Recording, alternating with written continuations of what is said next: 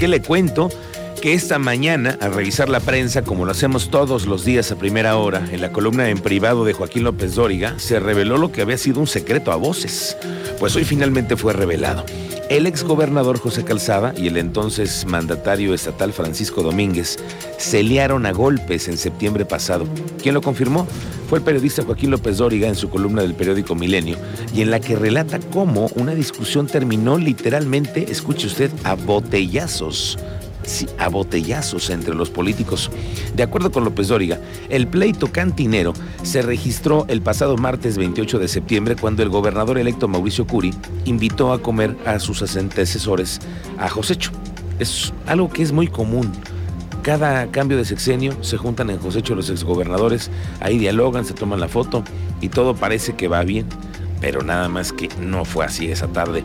De acuerdo con el relato de Joaquín López Dóriga, a la comida tradicional de cambio de sexenio estuvieron llamados los exgobernadores priistas Enrique Burgos, Mariano Palacios y José Calzada. Y por parte de los panistas, Francisco Garrido, el exgobernador, y saliente Pancho Domínguez, quienes, a decir del periodista, convivieron durante un rato con cordialidad política. Pero de un momento a otro inició una suerte de competencia de quién lo había hecho mejor como gobernador y ahí empezaron con las condiciones de que cada uno había entregado al gobierno a su sucesor con tantos miles de millones de pesos. Y así, dice López Doriga, llegó a Calzada quien afirmó haberle dejado 3 mil millones de pesos en caja a Domínguez, lo que éste desmintió aquel reiteró hasta que la un gobernador en funciones, Domínguez, lo reviró más fuerte y el priista Calzada se levantó, se fue hacia él y le dio un puñetazo en plena cara. Eso lo relata Joaquín López Doriga.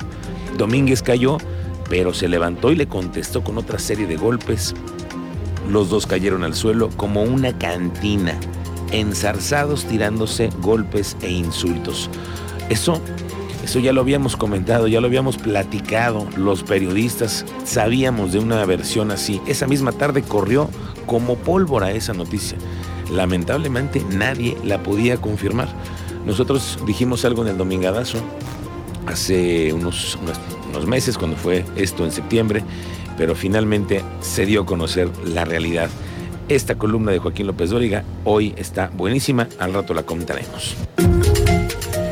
Otro asunto picoso es el de la renovación de la dirigencia del Partido Verde Ecologista. Ayer lo comentábamos e incluso le dimos voz a una mujer que también desde su trinchera confirmó que ya se sabe que esta dirigencia encabezada eternamente por Ricardo Astudillo ha sido de las que ha ocupado personalidades a mujeres, muchas de ellas para cumplir con la cuota de género, pero al final se queda él siempre con todo ahora nuevamente con la dirigencia, recientemente le arrebató jurídicamente que impugnó a su compañera, Wendy Barrera, y hoy se quedó con la diputación. Y si le seguimos, veremos que él siempre es el ganón y vaya que tiene talento para hacerlo. Siempre gana Ricardo Astudillo. Justamente hoy viene a esta cabina a platicarle de su experiencia en el paso del Partido Verde Ecologista, la que fuera ex candidata a gobernador por el Verde, Katia Recendis, que vendrá esta tarde a cabina. Los oficiales de la Policía Estatal que representaron a Querétaro en la octava edición de los Juegos Latinoamericanos de Policías y Bomberos 2021, con sede en San Luis Potosí, obtuvieron siete medallas de las diferentes disciplinas, donde participaron cuatro primeros lugares, un segundo lugar y dos terceras posiciones. El secretario de Seguridad Ciudadana, Miguel Ángel Contreras, reconoció su entrega, tenacidad, disciplina y constancia. Buenas noticias para quienes tienen como yo o mucha gente que tenemos un amigo, un familiar, un querido, alguien muy cercano en algún centro penitenciario del Estado. Le quiero decir que el Comité Técnico Penitenciario extendió el periodo de las visitas presenciales del 20 al 31 de diciembre del 2021. Con esta medida, la Secretaría de Gobierno busca que se salvaguarde el derecho humano de convivencia social y que se fortalezcan los vínculos familiares en una época preponderante esta que es de diciembre. Vamos con el Teniente Mérida. Te saludo, Teniente. Muy buenas tardes. Bienvenido a Expreso Radio. Muy buenas tardes, Miguel Ángel. Buenas tardes a nuestro auditorio para platicarte del tema de se buscan alcantarillas y el robo de cableado. La CCE ha reportado que en 59 ocasiones sus instalaciones han sido vandalizadas.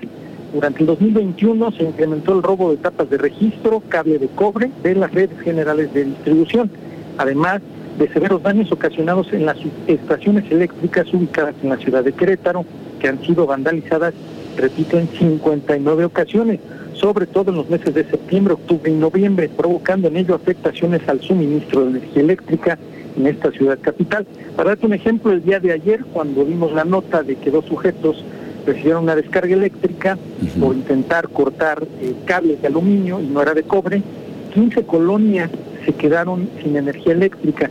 A las 4 de la mañana ya trabajaba personal de la CFE, restableció por otro lado, por otra vía, el suministro de energía eléctrica y así pudieron las 15 colonias contar con energía eléctrica. Si no, estas son parte de las consecuencias de robarse el cableado de la CFE. Con esto y más adelante, Miguel Ángel.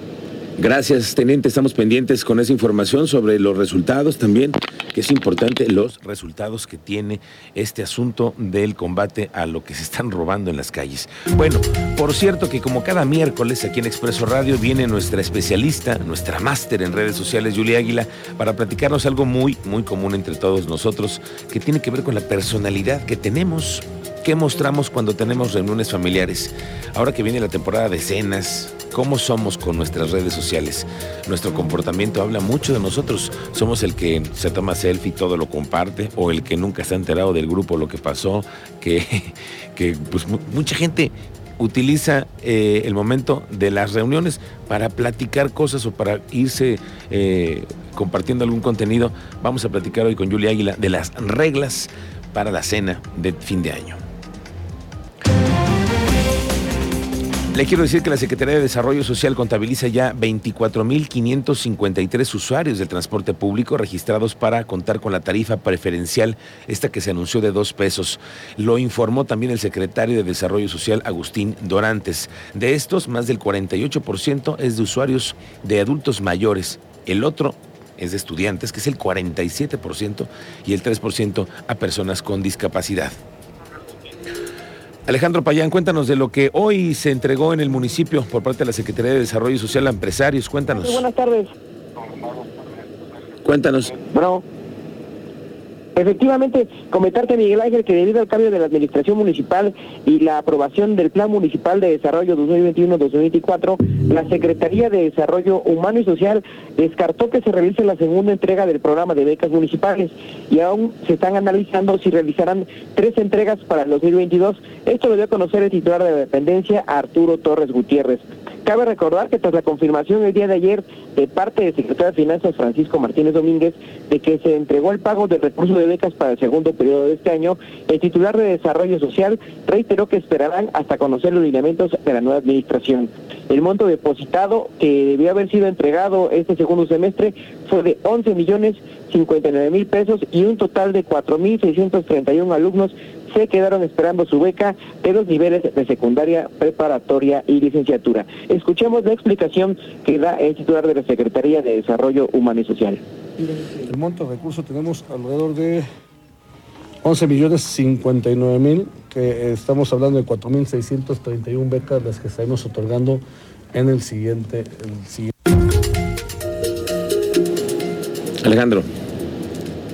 Miguel Ángel, y pues bueno, eh, recordar que este programa eh, de becas municipales está aprobado por Cabildo, por lo que es una acción ya establecida y no es necesario esperar los elementos que solicita y que afirma el secretario.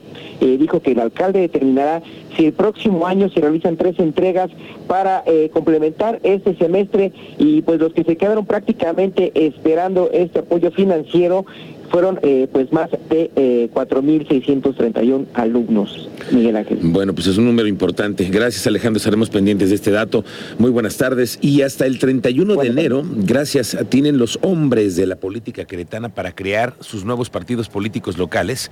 Así lo anunció el Instituto Estatal Electoral, quien dio este plazo para quien tenga la intención de constituirse. Ya ve que luego le dan ocurrencias a algunos para cumplir los requisitos que presenta hoy el instituto, el número de militantes, los estatutos, las ideologías. Hay que recordar que en las pasadas elecciones, el único partido local llamado Querétaro Independiente perdió el registro y es que no alcanzó el 3% de los votos requeridos, aun cuando fue en alianza con el PAN, en ese caso con su candidato, que en, en ese tiempo también era Mauricio Curi, por lo cual fue que ha desaparecido, como ese tampoco que alcanzaron el registro varios más, y qué bueno que por los queretanos, por nosotros, por el presupuesto, quienes votaron por los partidos y candidatos con los que empatizaron y no con estos partidos que pues que han mantenido familias con el presupuesto de todos los mexicanos. Sin embargo, ese castigo que impulsamos al no votar por ellos podría volver a ser solo una simulación, porque de acuerdo con fuentes bien informadas, tanto Connie Herrera expresidenta de Querétaro Independiente, como José Luis Aguilera, expresidente de Convergencia, de Fuerza por México y de Movimiento Ciudadano, pues imagínense, pues están amenazando con volver a registrar otro partido político. Parece que no entendieron o parece que no les importa ¿no? lo que pensamos nosotros. Oiga, algo importante se lo comparto. La mañana de este miércoles se registró un accidente en las instalaciones de la base aérea de Santa Lucía, donde se construye el nuevo aeropuerto internacional. Aún no hay un número determinado de heridos. Me dice la redacción que son 30. 30. Fuentes de la Secretaría de la Defensa Nacional dieron a conocer que un vehículo en el que eran trasladados varios de los empleados pues, que participan en la edificación de la terminal aérea, que es grandísimo, es muy, muy amplio.